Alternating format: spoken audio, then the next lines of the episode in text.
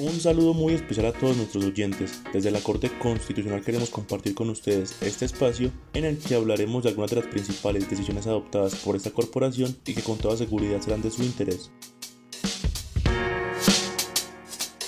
Hoy les contaremos sobre el llamado de atención que le hizo la Corte a la Unidad Administrativa Especial para la Atención y la Reparación Integral a las Víctimas. La situación fue la siguiente. Dos mujeres, madre e hija, solicitaron a dicha entidad el reconocimiento y pago de la ayuda humanitaria por ser víctimas de desplazamiento forzado desde 1996, cuando se vieron obligadas a salir de su vivienda en Dabeiba, Antioquia, por amenazas de grupos ilegales. Además, la madre cabeza de familia también solicitó que ella y sus cuatro hijos sean inscritos en el registro único de víctimas y se incluya a su mamá como beneficiaria de los programas de vivienda de interés social y familias en acción. Todo esto porque la Unidad para las Víctimas decidió suspender la entrega de la asistencia económica argumentando que ya habían transcurrido 10 años desde que ocurrieron los hechos violentos.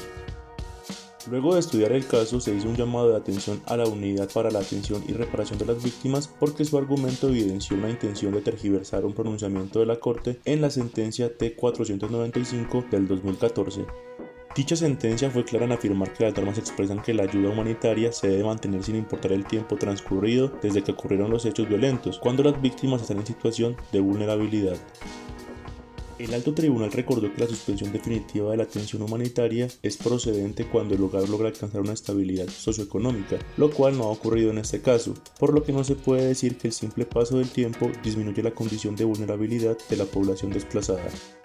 El fallo declaró la carencia actual de objeto, debido a que la hija ya fue incluida en el registro de víctimas, pero se le pidió a la Unidad Administrativa Especial para la Atención y la Reparación Integral a las Víctimas que estudie si sus hijos menores de edad también pueden ser inscritos en dicho registro.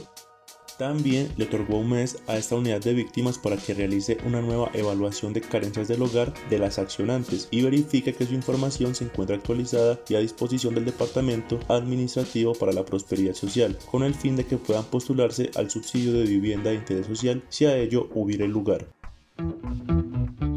Para quienes quieran ver información sobre esta decisión, la sentencia es la T089 del 2021 y la ponente es la magistrada Cristina Pardo Lessinger. La pueden encontrar en la página web www.corteconstitucional.gov.co.